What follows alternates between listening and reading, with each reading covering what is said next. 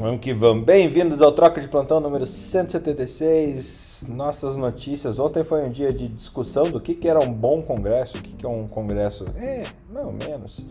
E hoje a gente está aqui para cumprir com as notícias de ontem que a gente acabou pulando e com as de hoje. Então, nosso, nossa tarefa aqui é, é, é bem, bem, bem, bem. É, grande, para falar a verdade, porque esse mundo não para, todo dia tem coisa nova. A ciência avança, a, cavalga numa velocidade incrível e cada dia temos coisas novas. Com o Covid, fora do Covid, é muito bacana ver como o entendimento do mundo vai mudando sobre a própria, o próprio fazer saúde, entender saúde, entregar saúde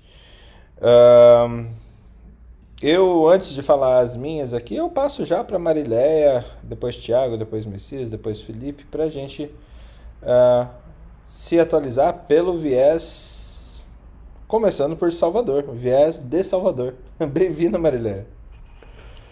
Viés do Nordeste. O viés do Nordeste. Ah. Começa no Nordeste e termina no Nordeste hoje, então é. Ah, pois é, né, Felipe? Só nós. Marileia. Deixa eu falar uma coisa. Diga. A, a Má amou seu sotaque. Ela falou, nossa, que sotaque gostoso que a Marina tem. sotaque do Falei, Nordeste. Marina, é porque você não sabe onde ela mora. Ela posta umas fotos pra dar raiva na gente todos os dias. Ai, que delícia! A Marileia, a Marileia vira pra todo mundo em off e fala: Eu moro onde você passa férias. Mas vocês é, têm um cantinho lindo na, na cidade de cada um de vocês. É só a gente procurar indo pra rua, né, gente? Uhum. Olha só. É, antes de eu trazer, eu só trouxe um, um estudo aqui que era até pro Jung, mas ele não está aqui, mas serve para vocês. Tô brincando. Mas assim, eu queria depois, Fernando, até por conta de ontem a gente comentando de congressos, de consultas, eu me lembrei, para a gente até trazer aqui para discussão, uma atualização sobre telemedicina, que eu não sei se com esse finalzinho da pandemia, das pessoas já voltando todo mundo para o consultório, como é que estão, como é que está a utilização dessa ferramenta, entendeu? que eu, eu, eu tenho aquele boom, obviamente, que é esperado por conta da pandemia, mas depois, como é que está isso? Será que caiu muito? Será que as pessoas estão utilizando? Então, eu, eu me veio essa dúvida que é, não fiz nenhuma pesquisa, não sei de nenhum dado atualizado, mas eu acho que seria interessante a gente buscar esse dado até para a gente entender a prospecção de como é que vai ficar isso. Não no foco da pandemia, mas no foco de uma normalidade, entre aspas, entendeu? Muito Depois boa, muita boa, que, é? muito boa questão. Eu acho assim, desde o começo da pandemia, Marília, eu tenho é, pensado que é, a gente teve um curso de telemedicina que foi, foi super legal. A gente teve aí acho que 140 alunos. É, mas o que foi interessante também é, é entender que telemedicina você não ensina telemedicina. A telemedicina se discute. Ela está no momento de discussão e de originação e de criação, né?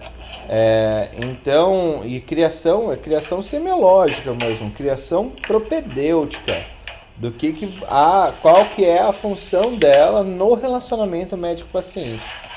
Eu estava ontem no conselho, no, numa reunião do Conselho Federal de Medicina, que foi à noite, até não passei o link para vocês, mas para debater finanças pessoais e telemedicina, né? E como é de praxe, houve uma crítica do meu lado sobre a situação do conselho querer que a primeira consulta seja exclusivamente é, por telemedicina. Tá? Isso presencial, é, presencial. É, é por, presencial, obrigado. É, isso a gente sabe que é uma intenção do conselho e é um movimento é, protetivo, ou tenta de uma sensação de proteção, não é nem que seja efetivamente protetivo, é, mas realmente, assim, não, não faz mais sentido a gente pensar que, por exemplo, se você for fazer uma, uma consulta com uma, com uma pessoa em gastroenterologia, por exemplo, você poderia fazer toda a anamnese dela à distância e ela chegar, é, ela aí do interior da Bahia, e ela chegar para você só na hora do exame físico e quem sabe já na, no momento de fazer a colonoscopia ou coisa parecida, né? Então não faria sentido você é, receber essa pessoa no seu consultório, ela vindo de outra cidade, ela passar o dia fora da casa dela, o dia para ver o médico, só para fazer uma consulta, para marcar outra consulta depois para fazer o exame, o, o, exame físico ou o exame da propedêutica armada mesmo, aí no caso da colonoscopia ou da endoscopia digestiva alta. Né? Ou seja, o que, que eu quero dizer com tudo isso? Há um espaço tremendo para que a gente desenhe a forma de entregar é, relacionamento médico-paciente com esse componente telemedicina. É, e a dúvida, Fernanda, é que no início teve aquele receio de alguns médicos dizer, gente, como é que vai ficar o consultório, como é que vai ficar isso. Teve o boom, obviamente, por conta da pandemia também, mas eu nunca mais vi dados atualizados de como é que está a utilização também desse formato, que a gente sabe que veio para ficar, mas como é que está agora? Será que é uma queda também temporária, porque as pessoas estavam cansadas também de estar em casa e querem ir para a rua? Como é que vai ficar em termos de utilização disso aí? Até para a gente estar tá entendendo melhor também o posicionamento desse, desse modelo também de atendimento, como você falou aí, que é extremamente importante e não faz o menor sentido a gente fazer com que o paciente às vezes venha no consultório para uma coisa que você pode, por teleconsulta, resolver, né? É. Eu, mas, ouvindo, mas... ouvindo você falar, eu também fico pensando que a gente na telemedicina está vivendo o vale das, das desilusões. Como que é isso, o vale das desilusões? É, ainda é, não há uma, uma, um produto blockbuster que, que dê as soluções adequadas para a classe médica e para os pacientes. Né? Ainda não existe. É, vamos partir dessa premissa. Então, depois da euforia e desses 18 meses de pandemia, um pouco mais, é, o que tinha de tecnologia disponível até o, o, o tempo que dava para entregar já foi entregue. Então não tem nada de novo, não tem nada de é, diferente. O que está acontecendo? Muita gente voltou para a prancheta, muita gente está com dinheiro de investimento para também desenhar as soluções, as ferramentas que podem entregar essa qualidade de serviço é, e isso daí de fato a gente ter um platô de uso que vira esse uso corrente. Essa, essa descrição é a descrição da, da curva de adoção de, de novas tecnologias da Gartner. Não sei se você já conhece, Marilé. Não conheço não. É bem legal, vou passar para você. Em relação a notícias, uh, eu só trouxe um artigo que eu li, que saiu no dia 14 de, de, de junho, no JAMA, na América Journal, é, que foi a associação entre o consumo infantil, porque aí para vocês que têm filhos é, é, é, ainda na idade infantil, a associação entre o consumo infantil de alimentos ultraprocessados e a, a, trajetória ao longo do tempo em relação à adiposidade. Foi um estudo longitudinal feito no leste da, do Reino Unido, né, lá da Inglaterra, no sudoeste da Inglaterra, um estudo longitudinal prospectivo de corte. E ah, foram acompanhadas crianças de 7 a 24 anos nesse período, durante o período de 1 de setembro de 98 a 31 de outubro de 2017 e os dados foram analisados 1 de março de 2020 a 31 de janeiro de 2021. Então, assim, esse estudo foi com 9.025 crianças britânicas e, e, assim, assusta porque ele fala dos evidentes aumentos sobre o efeito nocivo do consumo de alimentos ultraprocessados na saúde é, é, é, dessas crianças em relação à doença cardiovascular, câncer, à obesidade e à morte prematura na juventude.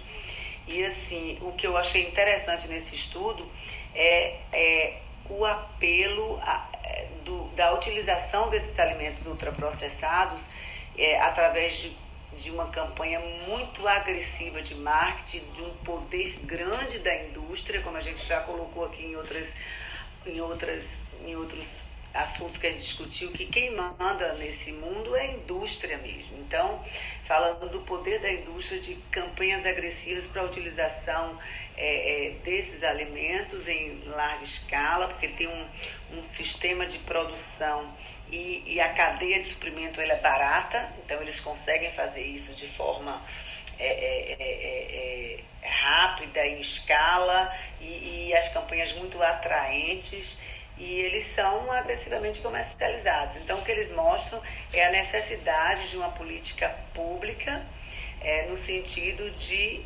de criar barreiras a, a, a, esse tipo de consumo que está assim muito acelerado para que a gente evite exatamente a pandemia é, é, de doenças não transmissíveis, como a gente falou aqui, obesidade, diabetes tipo 2, o câncer e reduzir essa mortalidade. Então, é uma preocupação muito grande.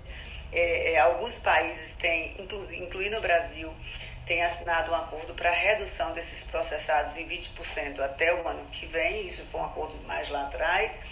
Só que existem alimentos que eles falam que eles é, mostram para você a sensação de que são saudáveis, tipo sucos, ah, tá adoçado artificialmente. Na realidade, você está usando ali também substâncias tóxicas, corantes.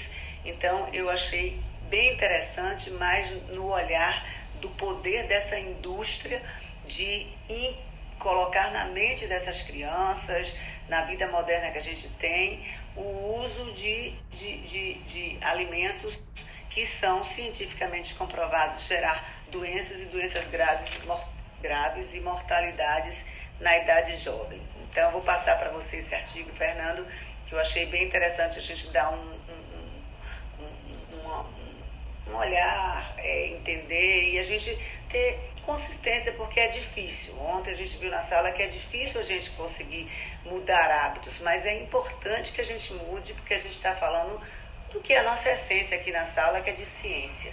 E ciência para uma melhor qualidade de vida e ciência em prol do que você trouxe, Fernando, da saúde crônica. Então a gente precisa estar todo dia falando isso, por mais que seja difícil, que vamos mudar, mas a gente precisa entender que isso é dado concreto, isso não é, não é, é, é, é desejo de, de, de, de, de alguma modismo, isso é dado científico e eu estou preocupada com as crianças. Quando a gente fala de longevidade saudável, a gente tá, tá, tem que começar isso lá na base. Então, eles também fizeram um trabalho nesse estudo mostrando a mudança na alimentação nas escolas. Todas as escolas têm um padrão, porque eles estudaram por estado, por região, as diferenças na, na oferta de ultraprocessados para essas crianças. Então, tem uma padronização nacional da merenda dessas crianças nas escolas, colocando é, é, desde cedo, desde pequena, como Débora até falou ontem do filho dela, colocando desde cedo hábitos saudáveis para que ela construa uma vida saudável.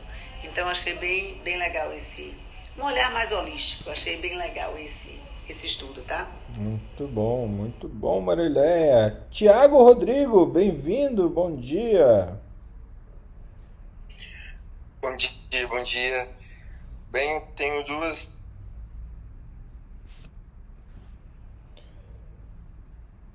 Para mim falhou. É sobre. Hã? Falhou o comecinho. A quinta série.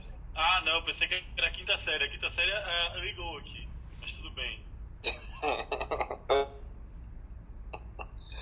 a, a primeira, gente, é, não sei se vocês lembram no início, no auge da pandemia, foram feitas é, alguns alertas sentido seguinte, de como poder melhorar a questão da qualidade de vida né, em tempos de isolamento. E uma das questões que foram levantadas era sobre é, adoção de animais, né? Então houve é, um aumento grande de adoção de animais, né? principalmente de cachorros, para poder uh, passar melhor a questão do isolamento, diminuir essa questão né, de solidão e tudo. Mas saiu ontem uma notícia, isso foi no Reino Unido, que é, está tendo um abandono em massa de animais que Eita. foram adotados na pandemia. São de milhões. E também está sendo levantado esses dados no Brasil, que também parece que estão alarmantes. Então, olha para você ver, né? É, às vezes o ser humano, a maldade que é. E, e eu lembro da frase, falando assim, que a pandemia talvez podia mudar muitas pessoas, né? Mas isso eu acho assim, um absurdo, né? A gente usa, a gente sabe que animais funcionam, também tem a questão da zooterapia, né? Então pode auxiliar muito na questão da reabilitação e tudo, mas essa questão de abandono de animais, para mim, é, é algo inadmissível, né? E, e sabe o que estão fazendo, Fernando? Muitos estão chegando nas clínicas, nos lugares de uh, onde recebe esse tipo de animais, falando assim, ah, esse aqui eu encontrei perdido na rua. Mas, na verdade, era o cachorro deles que eles estão querendo se livrar. Então, tá isso sendo revisto e ainda está sendo levantado dados no Brasil. Então, assim, a gente incentiva a questão né, de adoção de animais, essa questão né, da própria reabilitação, de terapia, mas maldade para animais, questão de abandono, é, na minha opinião, isso não é nem questão de doença, para questão é questão de maldade. Então, para a gente poder rever isso, né, coisas que fazem a gente ser uh, grandes na vida. E uma delas é a gente respeitar a natureza. Né? Acho que a natureza, né, Marília? Acho que a gente luta tanto questão de estilo de vida, de tudo. Se for para ter um cachorro, se não for para ter, não tenha, né? Mas é importante a gente respeitar a natureza. Uma delas é a questão dos animais de estimação. Tiago, isso que você falou na, é, antes de que com a pandemia a gente esperava de que muitas pessoas mudariam o seu jeito de ser. É, na realidade, eu fico muito preocupada quando a gente tem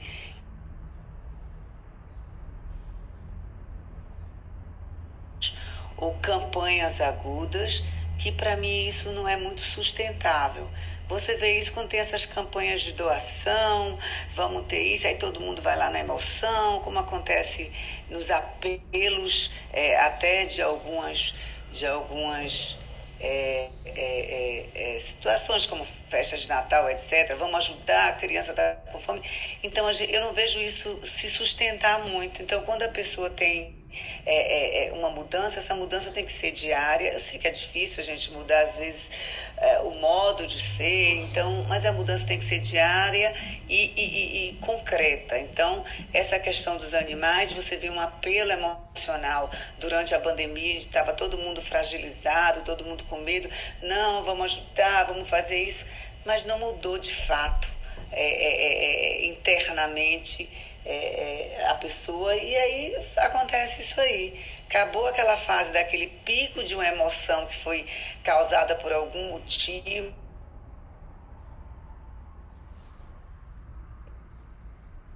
Sim, então isso que é algo preocupante e fica o alerta, né?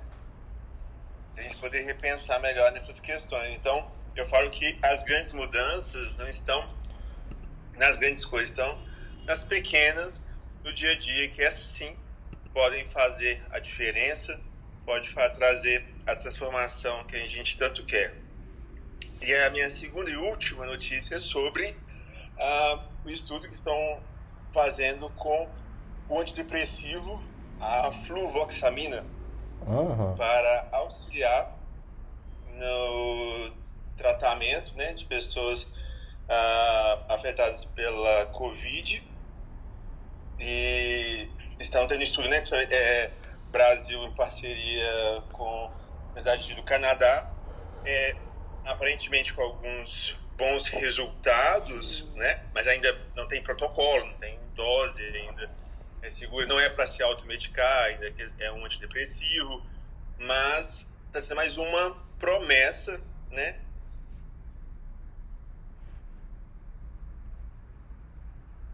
Que as outras para poder auxiliar na reabilitação né, de, de alguns pacientes com a Covid-19.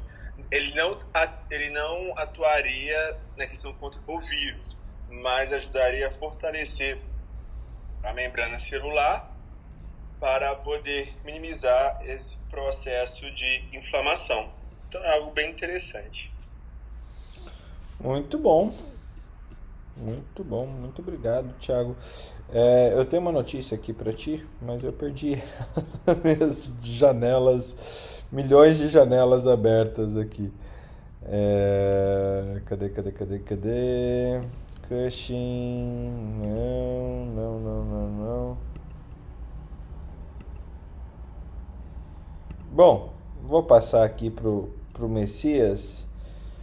Messias, é, bem-vindo. Obrigado, Thiago.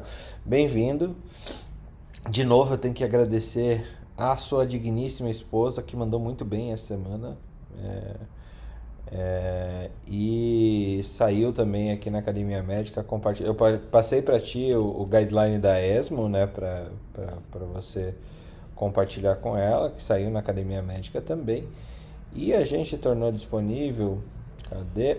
O, um texto sobre o rastreio do câncer de mama que, que saiu no uh, na, na revista brasileira de cancerologia e tá bem legal o artigo tá bem é, em sete passos sobre o rastreio né? então uh, mamografia, rastreamento com autoexame, o que, que tem para dizer sobre isso, rastreamento com exame clínico das mamas, com ressonância nuclear magnética, ultrassonografia mamária, termografia, que é uma coisa que é uma tecnologia ainda não difundida, e daí a tomossíntese mamária, né? Mas está lá disponível na Academia Médica, compartilhando com vocês também nos nossos Telegrams e outros grãos aí por, por aí. Messias, tudo bem contigo? Notícias? Tudo bem, muito obrigado, agradeço, né? agradeço o convite que vocês fizeram para ela. Ontem, na hora que você me encaminhou, eu já encaminhei para ela e agora eu vou falar para ela acessar a Academia Médica para ver esse logo aí. Fernando, tem uma notícia que, que é de dia 25 de outubro, que, é uma investigação original, que está no JAMA, publicado, que é a prevalência de vaping de cannabis em adolescentes no Canadá e nos Estados Unidos. É uma meta-análise, uma revisão sistemática e meta-análise eles perceberam que de 2013 a 2020 o consumo que era de 6,1% dobrou para 13,6%. 6 era 6,1% e está em 13%. Caramba. Está em 13. É, eles, eles conversaram com 198.845 adolescentes. Mas isso até não me preocupa, porque a gente sabe que existe um consumo lá é, o que me preocupa é que está tendo uma mudança de eixo da erva seca para o óleo de cannabis. Uhum. E se a gente lembrar do que a gente comentou aqui uma vez, está tendo muito uma doença chamada vaping, né? Eu falo vaping porque está escrito vaping, que é a doença pulmonar associada ao vaping, que ela leva a lesões graves no pulmão. Até eu mandei uma vez uma tomografia para vocês, que era uma suspeita e o mais difícil que é um diagnóstico de exclusão. Então vai chegar um paciente lá com lesões pulmonares que vamos achar que é uma, uma pneumonia bacteriana e vai entrar antibiótico, uma, uma pneumonia viral, uma pneumonia viral e vai entrar com e por fim vai ser a doença relacionada a, ao, ao veículo. Então assim, quem tiver curiosidade existe um site bem resumido de radiologia que se chama Radiopedia, né, que é o Radiopédia. Se você digitar VAPIN e Radiopédia, você vai ver quais as lesões que, que, que essa, que essa ingestão, essa, esse fumo aí de vaping está trazendo para os jovens. Então essa que é uma minha preocupação, se esse eixo de se deslocar para as nossas regiões aqui, o quão nós vamos ter diagnósticos diferentes e de difícil, né, difícil conclusão diagnóstica relacionada a esse, a esse consumo novo. Então, essa é uma preocupação grande. Esse é um artigo que eu tenho para trazer. Pô, muito legal. Eu tava até ouvindo, assim, tem muita gente fazendo muito dinheiro com a importação de vaping, né? Tanto do, do México quanto da China. É, e aí, você que mora em região próxima à fronteira, é, já deve ter visto antes a, a, a linha de ter bastante gente no narguile, né?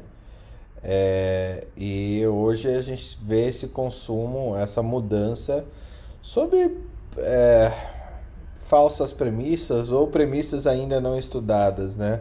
Saiu recentemente até um estudo dizendo que o vaping não é um bom meio para diminuir o, o, o tabagismo do cigarro normal, né? É, os usuários é, falam que ele é um ele é menos tóxico e não sei o que lá.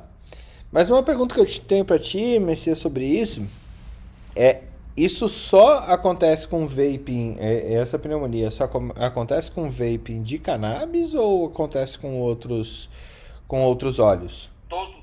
Todo, todos os vapes e principalmente aos oleaginosos. Tá. A gente teve um, um boom aqui de casas de narguilé, né, há uns quatro anos atrás. Ela diminuiu por causa da Covid.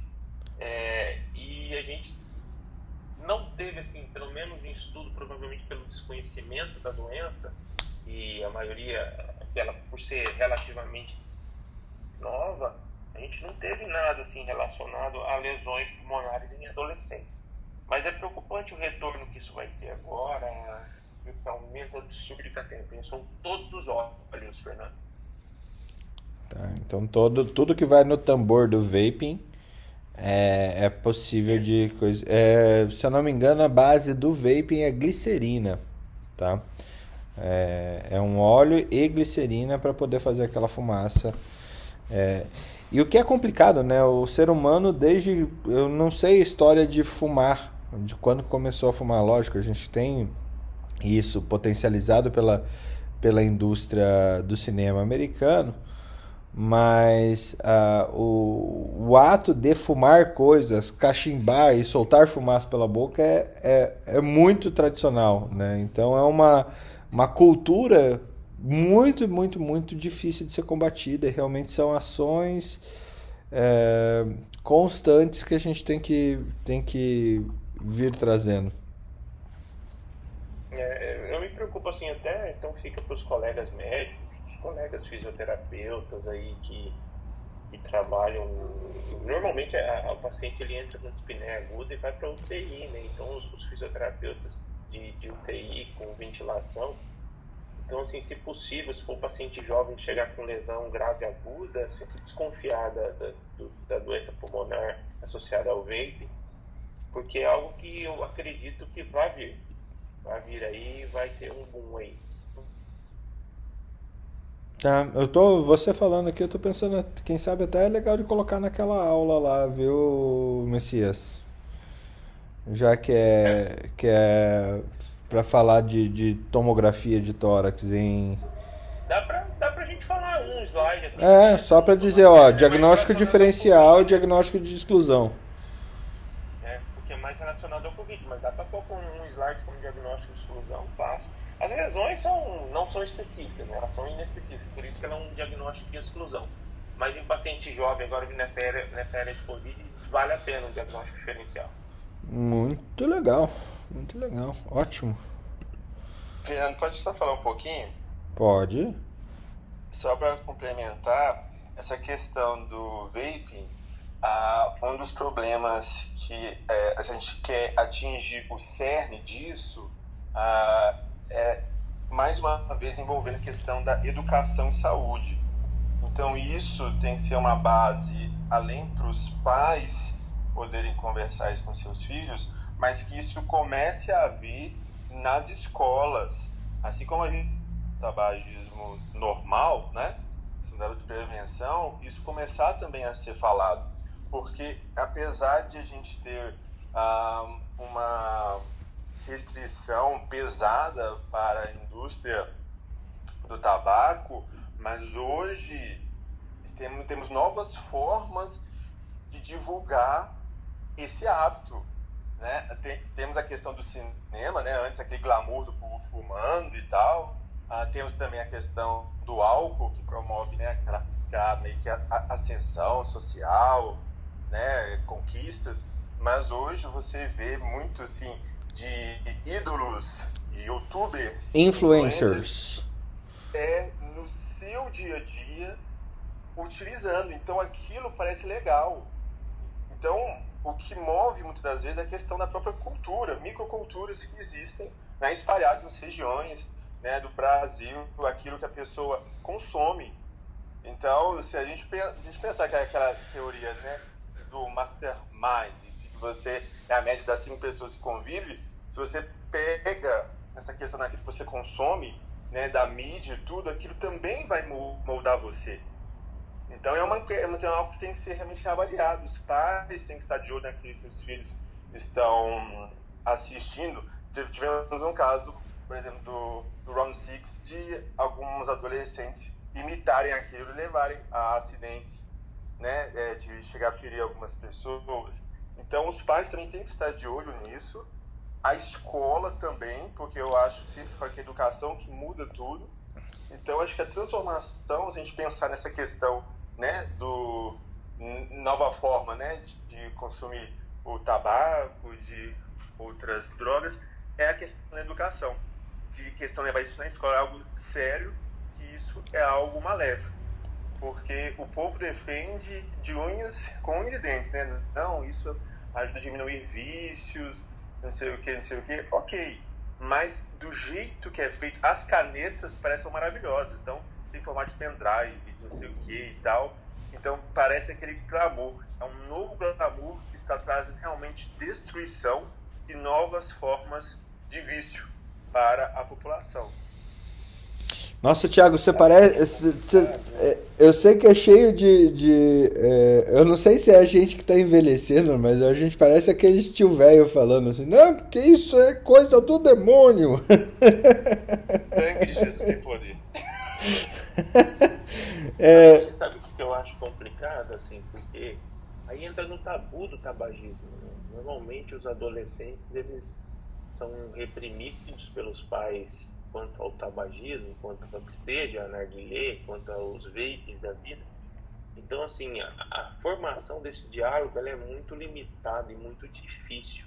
Uhum. Então, eu, isso ainda contribui mais para a dificuldade do diagnóstico para um paciente que chega com dispneia aguda é, no hospital, uma vez que normalmente eles, esses pacientes adolescentes estão acompanhados dos pais.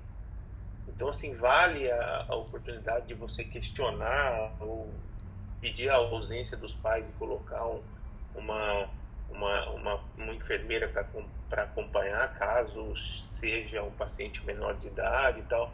Mas vale a pena esse questionamento, que seja assim, ah, com a saída dos pais da sala. É, é, é uma doença de difícil diagnóstico. Pô, com certeza, com certeza. É... Mas é, é, bem interessante essa fala do Thiago. Eu, eu, já pensei nisso várias vezes. Eu acho que quando eu fumava era meio que uma coisa assim: ah, eu vou fazer o que eu. Depois que eu gostei de fumar, né? Eu, eu mantinha faz, fumando escondido do, do meu pai, mas como um ato de, de contestação também, assim, ah, eu tô, tô bem fazendo o que eu tô fazendo, não sabe nada, eu cuido da minha vida e tal. E é realmente. É, hoje eu penso assim, cara, como a gente é idiota aos 16 anos de idade, né? Impressionante. Outra cultura. Meu Deus do céu. Eu, eu, eu... Era a sua janela de independência. Fala, Messias. falava assim: é, o mal dos adolescentes é que eles acham que são deuses. Hum. Entendeu? Eu adorei essa frase, que é aquela coisa. Eles acham que pode tudo, contestar a sociedade. Que sabem tudo, né? Sabem tudo. Então, assim, o mal dos adolescentes é acharem que são deuses. Mas eu acho que o diálogo é sempre bem-vindo, é, a conversa é sempre, sempre bem-vinda. Isso é verdade, Messias. Eu tenho tido vários resultados com os adolescentes quando eu retiro os pais do consultório e converso e entro em negociação, trazendo eles como agentes uh, participativos da própria mudança. Então, acho que quando a gente tem questão do diálogo, explica, uh, acho que a gente tende a ter mais resultados quando a gente trabalha essa questão mais estrutural. Bem interessante. E é essa, e é um momento da vida, né, que você está é, saindo de alguém que é ordenado a fazer coisas ou que você é, é, você delega, até então você não tinha decisões, é um momento que você começa a ter pernas, né? Começa a ter vontades, começa a ter ações e começa a ver que a sua liberdade ela é mais fácil, as coisas são mais fáceis para você, até ter problemas, óbvio, mas uh, enquanto não tem problema, elas são mais fáceis do que eram quando você tinha um pai, uma mãe uh, ordenando tudo que você fizesse. Bem, bem interessante. Essa, essa mudança, a adolescência é, é, é incrível, é incrível mesmo. É... Fala, Gente, Débora. O que é essa tesourinha aqui no, no, no link? É pra gravar, é pra você autorizar a gravação durante a apresentação do, do clube. Vocês atualizaram isso lá no nosso curso? Não, é que você não fez o curso de moderador de Clubhouse. Aí tá Eu por fora. Mas eu não tinha esse. É, pô, atualiza, mulher. Ô, tu, tu lembra que o iPhone tinha botão? Cara, é- essa, essa fala é fenomenal, Felipe. Eu vou ter que usar no- no- nas palestras para falar de telemedicina. Olha, o mundo anda. Você lembra que o, tele, que o iPhone tinha botão? Mas, mas não é, ué. Muito, muito boa, porque assim, todos os médicos com iPhone lá falam tal, tal, tal, tal, mas eles esquecem que o iPhone um dia teve botão, né? Débora, Débora, lembre-se, lembre-se, Débora, que é chamada de presidente foi você. Então você está anos luz melhor que o Felipe. Ah, mas a, a Débora tá muito melhor do que eu, isso aí eu não tenho dúvida nenhuma. Graças É a mesmo, Deus, porque né? quando a gente Graças a troca Deus. fotos de saradeira, eu tô muito melhor que o Felipe. Muito melhor. Ah, eu também acho. Eu também Também acho, acho, Débora. eu Infinitamente também melhor. Eu também, eu completei um mês de academia. ah, e assim, é horrível. O, Cara, é terrível. o Siriguela do, do, do Nordeste, temos notícias da Infecto ou não? Eu agora entendi porque o senhor quer me chamar de Siriguela. Fiz até a conjunção, mas não vou dizer porque é uma coisa gravada. A tesourinha tá aberta aqui. Vamos lá. É. Qual é? Ah, tem notícias. Gente, depois que teve a, a história da vacina da malária e que a gente a- até a Academia Médica fez umas postagens bem interessantes assim do quão importante é a vacina da malária. Chega agora a discussão da vacina da esquistossomose. Caramba, esse eu não vi. Eu mandei no grupo, mas você me Eu ignora. vi, cara. Eu vi que você mandou, Felipe. É, a pesquisa é uma pesquisa brasileira, né? E, cara, é espetacular, né?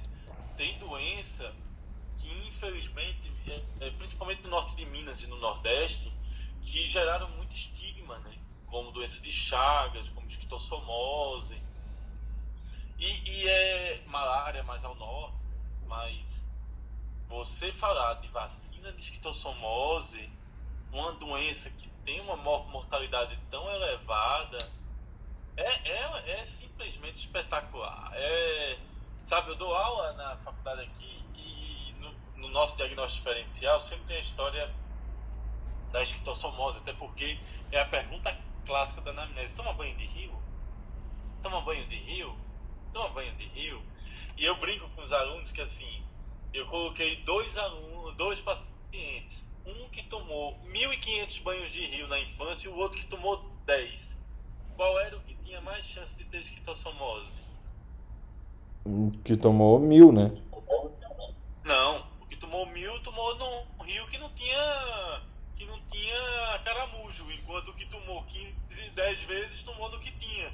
Aí o que tomou 10 vezes, que a pergunta certa é a, onde você tomou banho?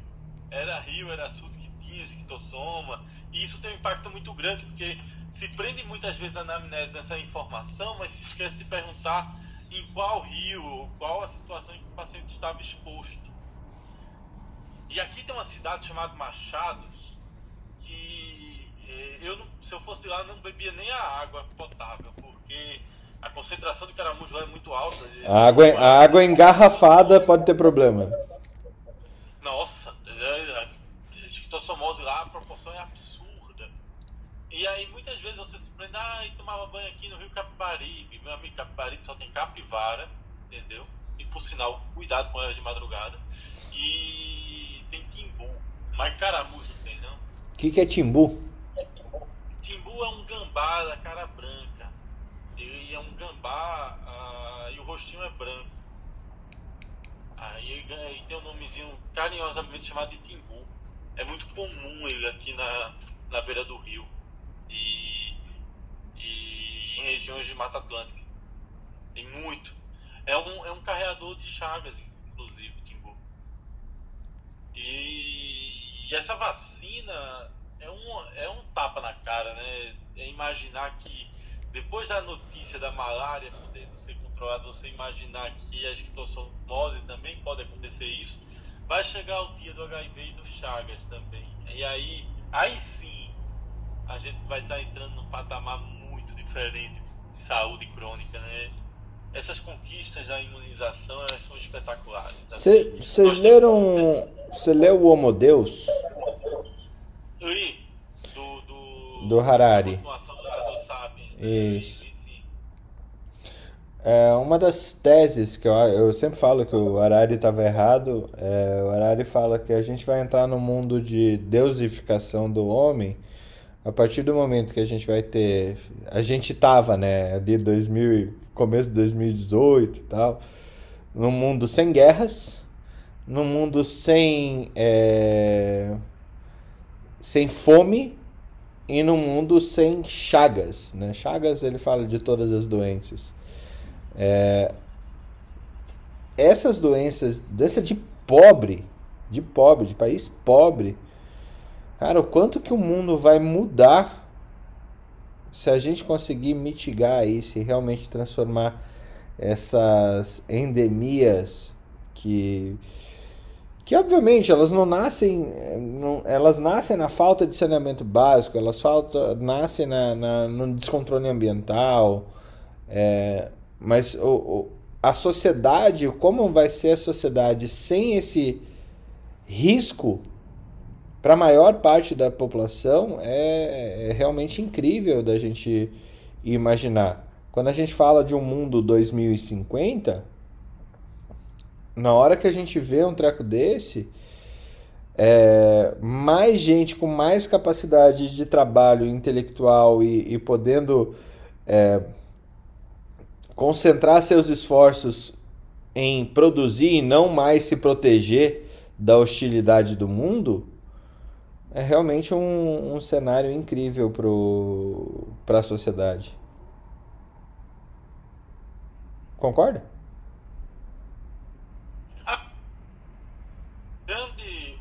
fato assim da, desse avanço é que nós não vivenciamos a imunização do sarampo da década de 70, que foi uma mudança de marco muito grande. Nós não acompanhamos a vacinação da década de 30, que tirou a, a média de vida de 30 anos para 60 anos. Então, o que é que tem acontecido para essa, essa, essa qualidade de vida melhorar e esse tempo de vida melhorar? imunizações precoces, alimentação e, exercício. Né? E sabemos bem que a alimentação é um, é um desafio. É, nós sabemos da dificuldade com proteína e como nossas dietas são ricas em carboidrato, até porque o tal do colesterol é muito gostoso. Né? É muito e é, é, é intrigante, assim, tem doença, sabe? Tem doença que marca muito você. Eu, eu que atendo aqui no Nordeste, esquistossomose é uma doença que marca muita gente. Por causa da mortalidade muito elevada. Morbidade, principalmente, muito elevada. E você imaginar que hoje isso pode ser prevenível por uma vacina é espetacular. Sabe uma das, algumas coisas me angustiam? Angustia quando chega, toda vez que chega um paciente de tétano aqui é angustiante. Porque o cara poderia ter é, evitado aquilo se tivesse tomado a vacina. E tétano é uma doença gravíssima, né? é, é, assim, é destrutiva. É, a, quem sobrevive passa por um período de, de, de recuperação absurdo. Mas é isso, é, eu estou muito feliz com, com essa com essa notícia da vacina da, da esquistossomose. Algumas outras notícias, né? Eu, eu cadê? Da, a CryptoGirl tá aí, hein? Vendi minhas criptomoedas, o Bitcoin despencou. Daqui a pouco já começa a comprar de novo. Mas. Cadê, cadê, cadê, cadê, cadê, cadê? Teve a taxa Selic que aumentou. Mais uma vez. Saiu. Cadê? Cadê a notícia? Ah! Brasil tem 433 mortes por Covid nas últimas 24 horas. Engraçado, a gente travou em 500 assim, né? A gente travou em 500. Entre 400 e 500 tem, todo dia. É, ainda tá nisso aí. Eu, eu li uma notícia interessante da Indy Paul Now. Eu até me inscrevi lá no grupo da Indy Paul Now. A, existe, a poliomielite, existe dois tipos de vírus, né? Tem um vírus selvagem e tem um vírus da, da, é, e tem algumas variantes. A projeção da, da erradicação da polio para ser a segunda doença erradicada na história da humanidade é para 2026 achei muito interessante isso. Eu estava lendo o relatório e, e, o Brasil era 97% de imunização e caiu esse ano para a pandemia. Tem locais que chegam a 70% de vacinação para polio. E é uma pena porque agora nós temos que intensificar ao máximo a vacinação de polio para poder participar desse processo de erradicação da doença Outra doença que tem muita mortalidade, né? Outra doença, e, e olha que notícia espetacular, assim, pode ser a segunda doença erradicada da história da humanidade nessa década, nessa década que estamos. Cara, eu a gente discutiu, acho que em 2019 eu tinha tem um programa na Academia Médica chamada Global Health League. E participava conosco, não sei, acho que até o Jamil que estava ali embaixo ele conheceu.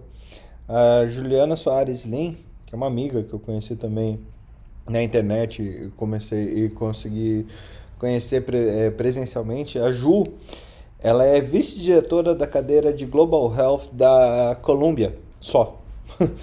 é uma brasileira que está lá na Columbia University. É, e ela, a gente fez um programa do End Polio Now, isso em 2018, e naquele momento ela falava, é, sim, estamos com essa possibilidade, entretanto, não temos política para isso. Olha que complicado.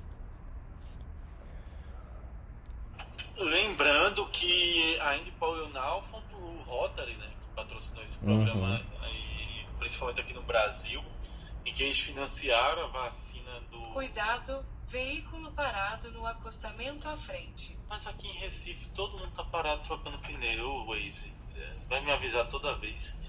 É, a, essa história da Indy Paul Now, que o Rotary patrocinou boa parte aqui no Brasil e em vários países, é uma campanha que eu, eu já acompanho desde a década de 80, tá? Eu era pequeno, já, já tinha isso mesmo da minha mãe indo buscar o financiamento para um, uma projeção para hidratação de crianças com infecções abdominais e aí uma cidadezinha lá do interior de Pernambuco que tinha uma mortalidade infantil de 30 crianças por mil habitantes na década de 80, passa no início dos anos 90 a ter uma mortalidade de 8 crianças. É, em 4 anos esse processo de mudança. E hoje, bem menor. É, infelizmente a gente vem evoluindo nisso. Infelizmente não é na velocidade que nós gostaríamos, mas é, quando olha para trás, são esses processos que fazem com que teve uma real mudança questão da qualidade de vida, mas faltam políticas. Se nós tivéssemos políticas centradas na população e não simplesmente de uma forma de monetizar o bolso de poucos, nós seríamos uma potência no mundo. É, mas é o Brasil, do, é o país do futuro, né? O futuro de quem, né? É o eterno país do futuro. É. Não, mas é, na década de 70, é, Fernando, na década de 60, nós éramos, nós tínhamos construído Brasília, nós tínhamos a Bolsa Nova, nós vínhamos em um processo de construção é, de país em si, de, de, de, de, de valorização, de sair um pouco daquele vira-lata. Nós tínhamos sido campeões do mundo do futebol, tinha tido, nós saímos daquela fila que Uruguai e a Argentina eram as potências do futebol. E aí vem 58, nós ganhamos o primeiro título, vem 60, a gente consolida tudo isso, né? Então, naquela época nós tínhamos grandes escritores, poetas, escritores, nós tínhamos uma, um, um, uma cultura em ebulição e tudo desmorona, né? Tudo desmorona. Veja que acabou, mesmo com o fim da, da, da ditadura militar, em 85, nós não temos um escritor. E a qualidade das músicas eu não vou nem citar. Ah, vamos passar a bola. Débora Yumi, Fukino, tudo bem contigo? Tudo. Minha residência tá um pouco puxada, mas eu tô ótimo. então. Mulher, esse teu sorriso ainda não saiu do teu rosto. Graças a Deus, né? Aproveita. Não, não sai. Ele volta a cada. Ó, até caiu. Cadê a Débora? A Débora caiu. Caiu. Tem uma pergunta pro Jung. Ah, voltou a Débora. É, sai fora. Agora sou eu. Eu criei outra situação com Pink Floyd pra pegar o Jung. Você sempre quer pegar o Jung, né? É, é uma, uma, uma fixação, né? Estranho. É. Quinta série Freud aqui pra mim. explica. Ainda bem que esse grupo é da diversidade. É, então, eu tava falando, eu tava. O meu compromisso no Outubro Rosa é sempre falar todo dia de alguma coisa do Outubro Rosa, né? Não sei se a gente já comentou, comentou sobre a possibilidade de uma vacina de imunoterápico pro triplo negativo. Mas uma coisa que o Felipe falou para mim que me marcou muito, e não é, já, não é mais de Outubro Rosa, mas que me deixou muito feliz, assim, foi ver o outro lado da moeda da pandemia, né? E ele acabou de comentar é, dessas doenças. Eu, meu marido é do norte de Minas, realmente lá tem, tem muita é, doença infecto-parasitária, tem leishmaniose tegumentaire, que é bem triste, é bem estigmatizante mesmo. Mas o que eu tenho, eu vi aqui num artigo que é o tratamento com injeções de é, vírus Zika destrói tumor cerebral de roedores sem causar lesão neurológica. É o que o Felipe falou, assim, né? A pandemia é terrível, endemias são terríveis, né? Deixam danos, deixam dores, assim, muito marcantes, mas também podem trazer alguns ganhos. Então, assim, lembrando do Zika vírus, né? Que foi há cinco anos atrás, eu lembro que estava grávida do meu filho e eu tinha pânico, assim, eu, eu usava repelente o tempo inteiro, eu usava blusa de manga comprida e achava que eu estava sofrendo, né? Porque eu nunca tinha vivido uma pandemia. Eu lembro que eu e minhas primas que estávamos grávidas, a gente, nossa, bem na nossa vez, a gente não vai poder tirar foto no parque, a gente não tem paz. Mal sabíamos que enfrentaríamos uma pandemia, né? Mas eu fiquei super feliz com essa notícia. Acho que o Felipe ele depois pode colaborar com a gente. Eu vou compartilhar um artigo sobre esse, esse, essa descoberta de como o Zika vírus ele pode ajudar no tratamento de câncer do sistema nervoso central. Fiquei muito feliz, muito empolgada, assim como o imunoterápico bem específico para o triplo negativo no câncer de mama feminino que acomete mais mulheres jovens, porque às vezes a gente esquece de falar que nós não temos só um tipo de câncer de mama, né? Eles são quatro: é luminal A, luminal B, HER positivo e o triplo negativo. O triplo negativo costuma ser de um prognóstico muito cruel e sabendo que vão ter um tratamento, eles estão até querendo elaborar uma vacina específica até para é, inibir a ação de mitose celular, eu fico extremamente feliz. Essa é a minha contribuição de hoje, Fernando. Muito bom, muito bom, Débora. É, todo dia até terminar outubro seremos rosa com Débora. Quer dizer que em novembro. Pode ser lambda no peru ou azul, né? A gente, a gente em novembro vai ser azul com o Thiago? Não, porque a campanha do Novembro Azul ele fala a respeito do toque e ela acabou virando. Idiota. Virando uma coisa tipo, ah, vamos fazer mais PSA e tudo mais. E o PSA, na minha opinião, ele não, não favorece diagnóstico e é complicado. Fernando, É, Hum. gente duas teve coisas. O, o Jung quer subir, ele quer falar alguma coisa aqui, contribuir com a gente. O Jung mas. E Felipe, Felipe, é, só voltando à questão do, da esquistostomose, ah, nós também tivemos, né, assim, o Brasil, você ver que você enaltecendo né, a nossa nação, tivemos uma contribuição até na descrição da patologia, né, pelo Boiolo, acaba sendo bem forte é, é na, na UFMG. Então, um, um dele é, dessa contribuição e a gente às vezes é passado essas doenças né, infecto-parasitárias às vezes de um modo tão menosprezado, mas que realmente tem um impacto muito grande, né, questão de mortalidade, mas que também seria um empenho né, da ciência em prol né, de trazer melhoria à nossa população.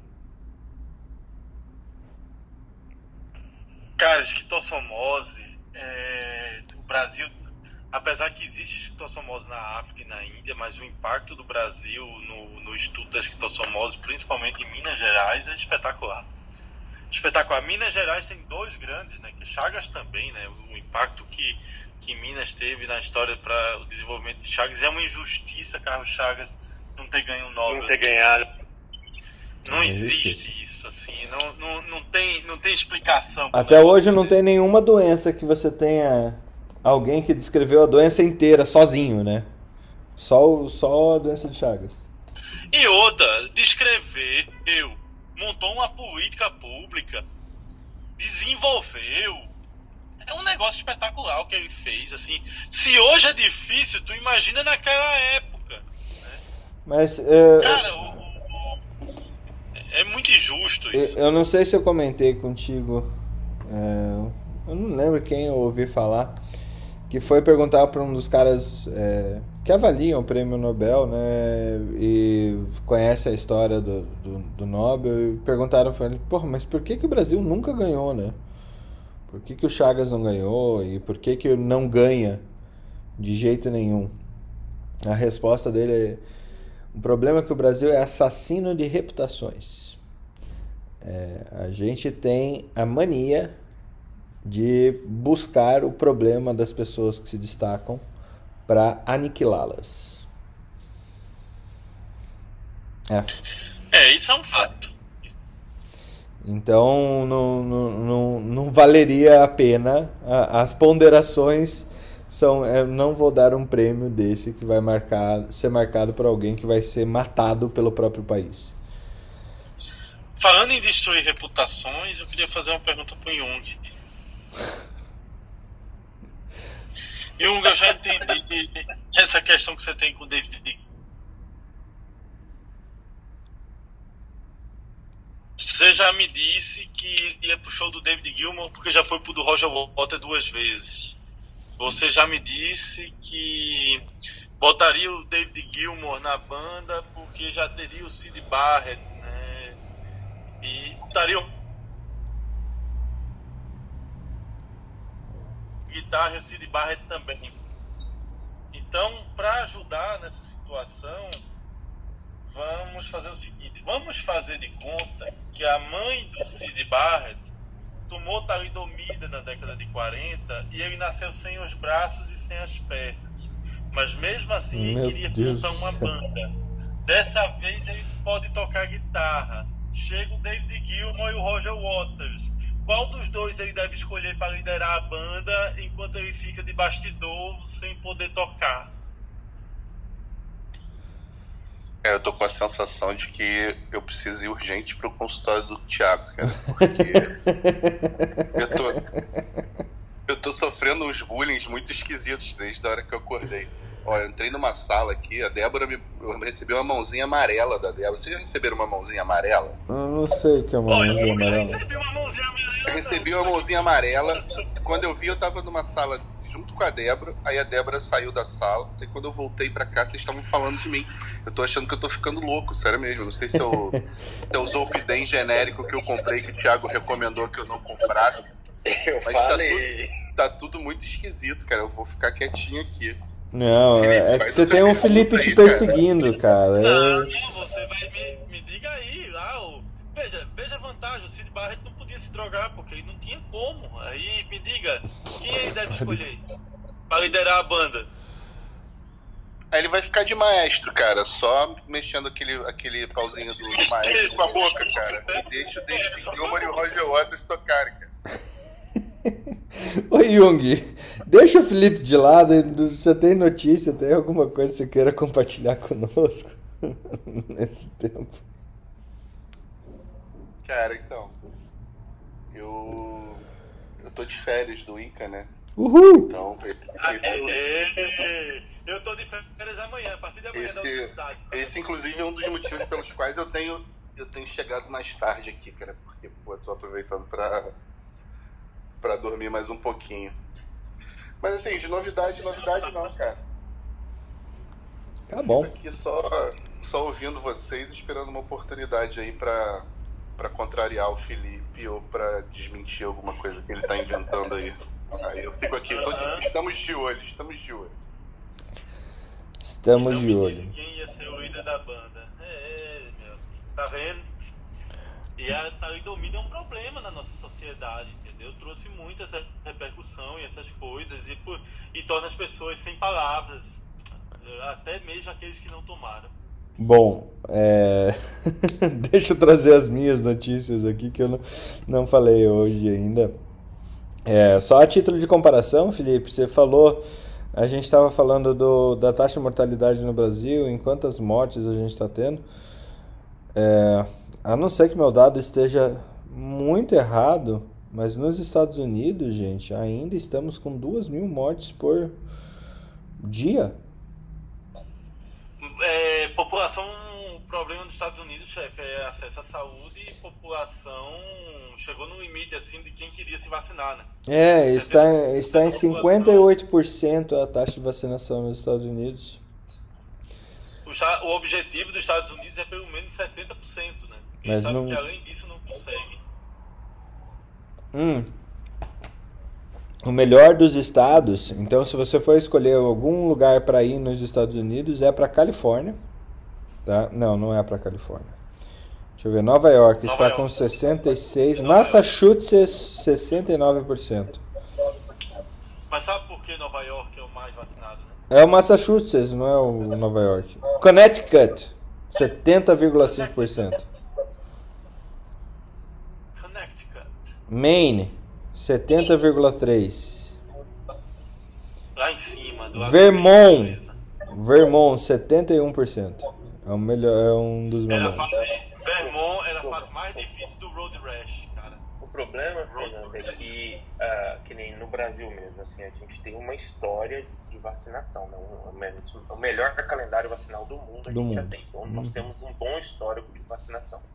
É, e a gente teve algumas campanhas contra a vacinação no Brasil, mas nós não tivemos líderes.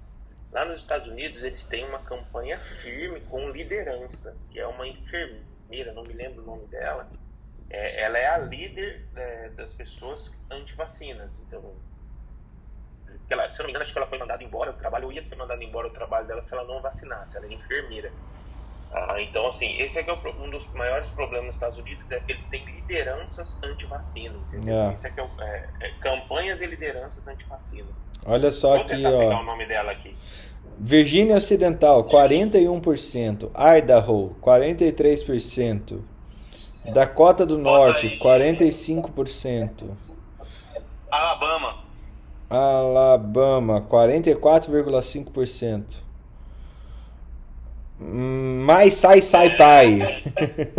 Mississippi, 45,5%. Mais sai sai pai. Engraçado, a, a, as fases mais difíceis do Road Rash são as mais vacinadas. Qual é a relação disso? Nenhuma. Mas eu adorava Road Rash. Cara, Road Rash adorava pegar correndo. Você era um cara de Mega Drive e não de Super NES, né, Felipe? É, Mega Drive. Eu também era um cara de Mega Drive não de Super NES. Super Nintendo era modinha. Quem queria ser. é, quem queria criar. Como é que se diz? Caráter e criar vontade na vida tinha que criar Mega Drive. Ai, ai. Quem nunca o Sonic nunca vai ser alguém na vida. É, todos os Sonics, inclusive. Labyrinth Zone. Quem passou a Labyrinth Zone sabe do que eu tô falando. Tá, Foi volta. o momento mais difícil da minha infância. Foi a Labyrinth Zone. Voltando ao meu noticiário aqui, a gente tá falando. é, teve, vocês viram há dois dias mais ou menos, a- o FDA é, ah, admite aí a vacina entre 5 e, 10, e 5 e 11 anos de idade. Saiu na Nature que qualquer vacinação heteróloga é melhor do que a vacinação homóloga. Então, AstraZeneca e Pfizer é melhor do que Pfizer Pfizer. Isso na Nature que saiu. É, e na própria Nature saiu um editorial falado, falando, o título dele é No Need for Brand Loyalty. É, não há necessidade para uma lealdade a marcas de vacina. Ahn, Tá saindo o, o pré-proof de Coronavac para acima de 3 anos. uh, bom, Sai hein? semana que vem. Bom. É, eu falei rapidinho ontem que saiu da, na Cochrane que a azitromicina não faz nada com coisa alguma para Covid. Ah, Ha! E agora uma, uma sessão Marileia aqui, Marileia. Ó, bate pronto, Maria. bate pronto para Marileia. Lá É. vem proteína. O Proteína. que é, gente, que vocês estão falando aí meu nome? Várias, Proteína, proteína. várias coisas da gastro aqui, Marileia, ó. É, saiu um update né, é, sobre o, o- o manejo das, das perfurações de trato gastrointestinal é, via endoscópica na American Gastroenterology Association, na revista da Associação Americana de Gastroenterologia. Saiu o Consenso Europeu sobre Dispepsia Funcional. É, e É, o- é o padrão do consultório é dispepsia funcional. é o padrão, né? E ainda mais com esse estresse elevado do pessoal, deve ter aumentado bastante, né? Muito, gente, vocês não têm noção. Ainda tem a mistura com o long covid junto.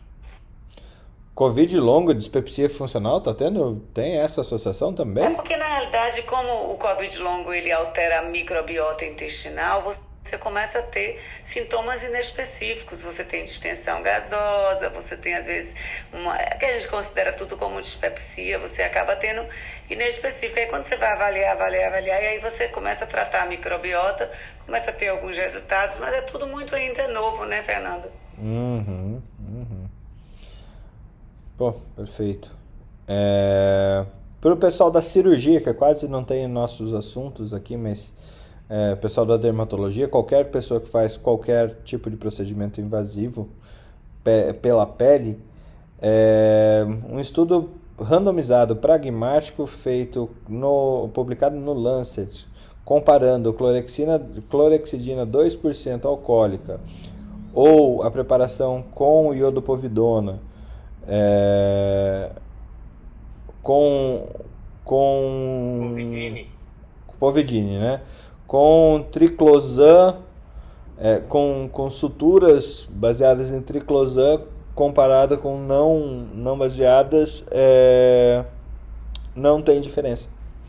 Veja só, povidine versus clorexidine não tem diferença. eu tava tão confuso com o título que. É, é que eu fui traduzindo, é que não é uma tradução fácil aqui. Deixa eu ver a tradução do Google se ela vai ser melhor que a minha. Ó, a tradução do, Gu, do Google aqui, ó. É ah, obrigado. O nome do o nome do estudo é Falcon. Eita, me lembrei do Falcon, hein? Caraca, velho. Que adorava sessão da tarde com Falcon. Ó, ó, cara, a tradução do Google é demais, né? Um ensaio clínico randomizado pragmático encontrou taxas semelhantes de infecção, do sítio cirúrgico com preparação cutânea com clorexidina alcoólica 2% em comparação com iodopovidona, ou com suturas revestidas com triclosan com, em comparação com suturas não revestidas. Moral da história: botar o boné para trás não muda nada na questão da sutura. E nem na hora. é, O, o- não, muda, não muda em nada na questão da sutura. O importante é você fazer. Toda vez que o Falcon ia na guerra de braço lá, ele botava o boné pra trás pra ganhar. Nossa senhora. Falcon, é cara. Nossa, cara, você era muito uma criança que, que te deixava na frente da TV pra não, não perturbar as pessoas, velho. Certeza. Não, eu, ué, eu, você sabe, eu era uma criança criada no interior que era trancada com uma mira, com a baça. Eu ia à baça e ficava. É, e o Mega Drive e a sessão da tarde, veja só. É, e o Mega Drive também. Com certeza. Fez parte da minha formação. Viu? A gente descobriu, Thiago, qual que é o. Que o, o, o Felipe é uma criança podada é, e, e que foi presa em um quarto escuro pra jogar videogame e ler Barça e, e, e ver sessão da tarde, por isso que ele é assim hoje. Pois é, né? É, a gente, ainda, bem que não tem mais Barça hoje, né? Não, Mas tem. E depois, Tem YouTube. Twitter, é, foi, foi uma evolução muito grande. Sim. É, E uma coisa que eu, até no Covid longo aqui, eu queria ver de vocês que trabalharam mais com essa linha de frente e tal, é, o pessoal da clínica médica mesmo. Cara, como é que tá? Eu lembro que Cushing é- sempre foi uma doença muito difícil, muito difícil. É, e como que tá agora esse essa reabilitação dos pacientes que tiveram internação é, internação prolongada em UTI com essa talvez essa falência adrenal causada pela quantidade de corticóide que foi usada. Isso foi um questionamento que me surgiu agora de manhã. Isso tá, como é que tá para vocês isso? Veja, você deve ter, você tem problema na adrenal aí por duas situações, pelo corticoide, mas também pela própria pelo próprio processo inflamatório viral também você nota que teve situações dessa. E assim, o COVID longo, ele ele sai de uma doença inflamatória para virar uma doença metabólica. E aí ela, passa da doença metabólica também para a doença vasculítica. Então você vai ter aqueles processos subagudos que tiveram processos inflamatórios vasculíticos e você vai ter os processos inflamatórios crônicos que tiveram consequências metabólicas. E as consequências metabólicas eram basicamente perda de massa magra, né? E muita alteração de eixo hipotálamo e hipófise. Então há uma relação, uma coisa que me chamou a atenção, assim, tireoidites pós-Covid, tireoidites, então Hashimoto, carcinomas de tireoide pós-Covid. Isso já tem na literatura uma um- alguns casos, a gente teve dois casos aqui. Um paciente que desencadeou eh, no pós-Covid ah, essas doenças. E a carcinoma papilífero. Então, essas consequências a gente ainda está raspando a superfície. Né? Nós ainda vamos vivenciar um diagnóstico amplo dos pacientes do pós-Covid e descobrir o que é que o Covid deixou de sequela para ele. Alguma coisa ele deixou de cicatriz, é só tentar descobrir qual foi. E isso para os 22 milhões de diagnosticados, Felipe? Ou E mais? 10 que não foram. É, para os outros 10 milhões que não foram. Eu, na verdade, é mais esse número, tá? É, é mais 20, pelo menos. É, assim, infelizmente, a, a gente vai ter uma década de muitas consequências para o sistema de saúde. ai, ai. Bom, tá. É, agora que eu passei da parte da, da Marileia aqui, outra coisa que eu tinha é, separado pra gente, pra gente falar é...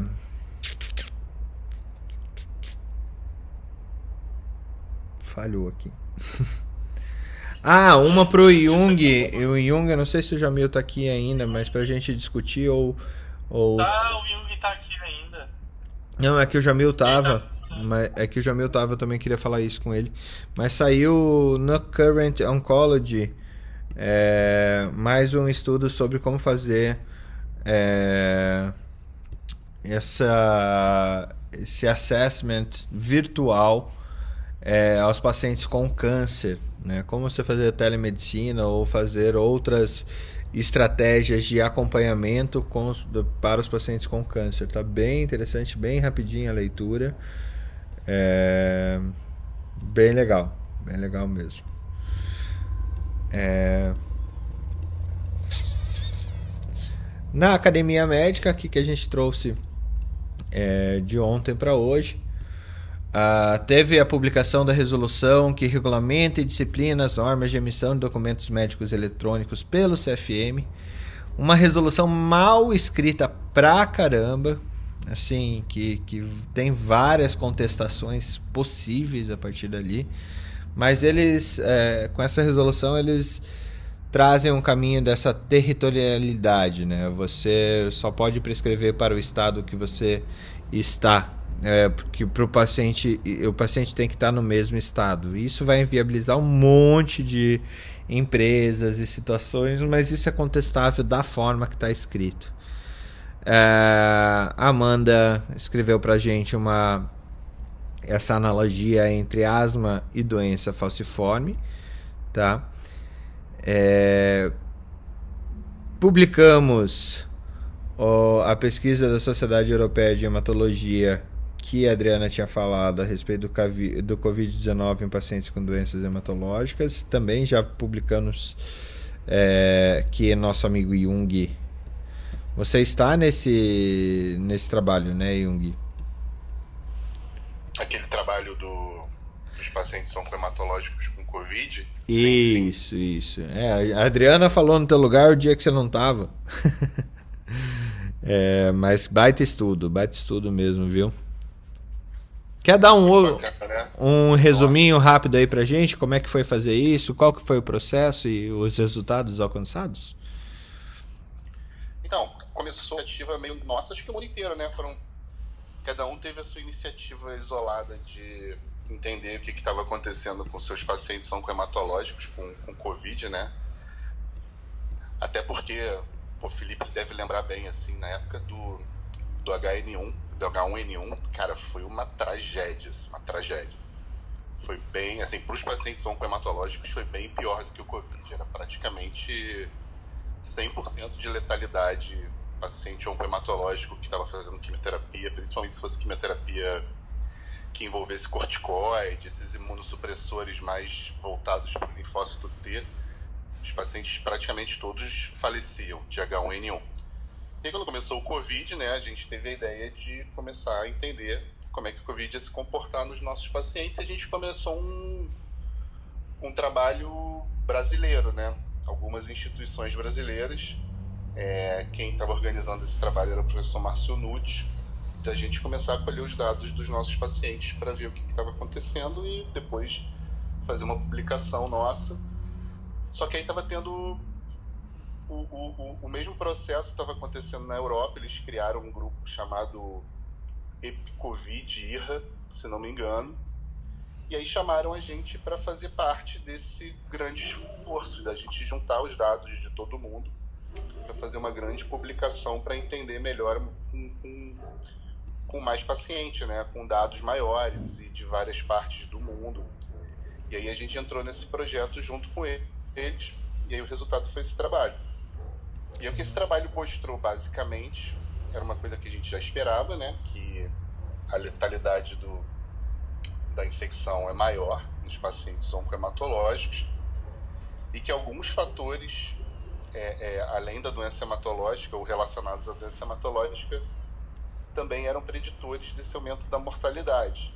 Basicamente, alguns diagnósticos específicos, tipo pacientes com leucemia aguda, morriam mais, e algumas coisas semelhantes à população que acontecia na população normal, né? Pacientes mais velhos morriam mais, é, pacientes com a doença hematológica ativa morriam mais, pacientes com disfunção renal, pacientes com disfunção hepática morriam mais. E aí foi um, foi um trabalho, um grande trabalho epidemiológico mesmo para entender o comportamento da Covid nesses pacientes e tentar identificar alguns preditores dessa evolução pior. E uma coisa interessante que o trabalho mostrou também foi que na segunda onda a gente teve uma letalidade menor. E existem diversas possíveis explicações para isso, e uma delas é que talvez a gente já soubesse manejar um pouco melhor os pacientes na segunda onda. Então foi um trabalho bem bacana, bem grande, assim. Eu agora não me lembro, mas com dezenas de instituições no mundo inteiro, principalmente na Europa. E é isso, foi uma, uma publicação bem bacana e que está tendo uma repercussão bem legal. Que bacana, não? Parabéns, cara. Parabéns por, por todo mundo que participou. Realmente é, é, é incrível, assim, a gente se deparar com pessoas que, que, que têm essa essa expressão na ciência mundial, sendo brasileiros, sendo colegas, sendo amigos que estão aqui junto conosco. Realmente parabéns mesmo. É assim, rapidamente, só para fazer um, um. deixar aqui uma homenagem, né? Cara, eu sou peixe pequeno, assim, eu fui ali no, no, no embalo do, dos grandes, né? E Felipe conhece, cara, o professor Marcionucci saiu uma lista recentemente, eu não sei da onde, dos 100 maiores pesquisadores no mundo na saúde em termos de publicação e tal, e ele tava lá no meio, cara. O cara é uma máquina, assim, de, de de produzir ciência relacionada à infecção em paciente oncohematológico, né, Felipe? Monstro, monstro, assim, o cara é, é indiscutível e ainda por cima é um músico de mão cheia, né? Você tem, ele tem canal do YouTube das músicas que ele toca e tal. O cara é um fantástico. Eu tenho excelentes histórias. Eu tenho muito, eu sou muito agradecido. Em 2013, Dr. Márcio Nucci me recebeu na, no fundão, sem nunca ter visto a minha cara, só porque ele gostou do que eu tinha escrito e mandado para ele, que eu queria aprender sobre fungo e só achava o nome dele nos estudos. Ele me recebeu antes do Arnaldo Colombo. O Arnaldo Colombo me recebeu em 2014. Cara, eu sou muito grato a ele. Muito grato. Você terminou teu doutorado já, Felipe?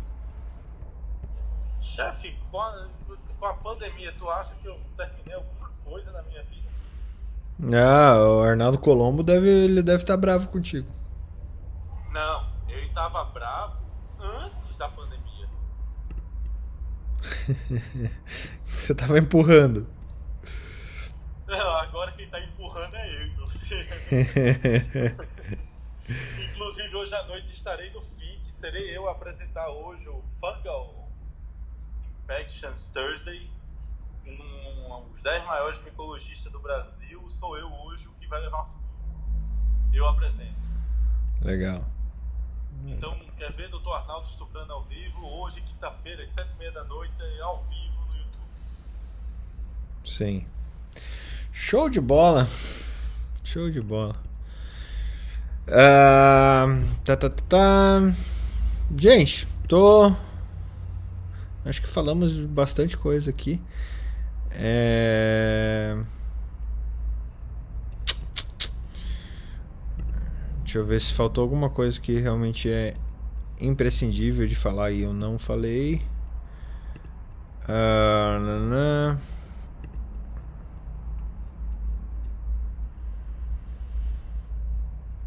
A gente começou a repetir os boletins epidemiológicos da, da Fiocruz na Academia Médica.